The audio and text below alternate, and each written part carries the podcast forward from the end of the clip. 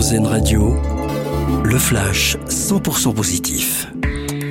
Bonjour, bonjour à tous. L'Espagne fait un bond en avant sur les questions de parité. Le gouvernement espagnol a annoncé hier la présentation d'un projet de loi qui vise à rendre la parité entre les hommes et les femmes obligatoire et ce, dans tous les organes de décision.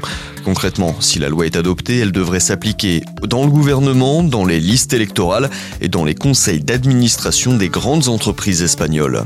Le beau geste de cette habitante de la commune de Médière en Meurthe-et-Moselle, la mairie a été couchée sur le testament de cette riche administrée. Elle a reçu un million d'euros, un leg à condition que la tombe de cette femme soit entretenue régulièrement.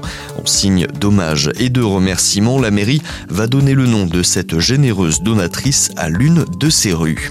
Une découverte insolite hier matin du côté de Samois-sur-Seine en Seine-et-Marne. Les habitants ont eu la surprise de trouver un wallaby dans un jardin de la commune.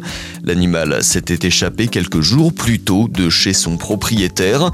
Les pompiers ont pu le récupérer et le ramener sain et sauf chez lui. Et puis, bonne nouvelle pour tous les fans de Formule 1, c'est le retour aux choses sérieuses aujourd'hui avec le premier Grand Prix de la saison 2023. Une première étape qui se disputera sur le circuit international de Sakir à Bahreïn. C'est le tenant du titre Max Verstappen qui s'élancera en pole position à 16h. Bonne journée sur RZN Radio. Le flash 100% positif car RZN Radio regarde la vie du bon côté.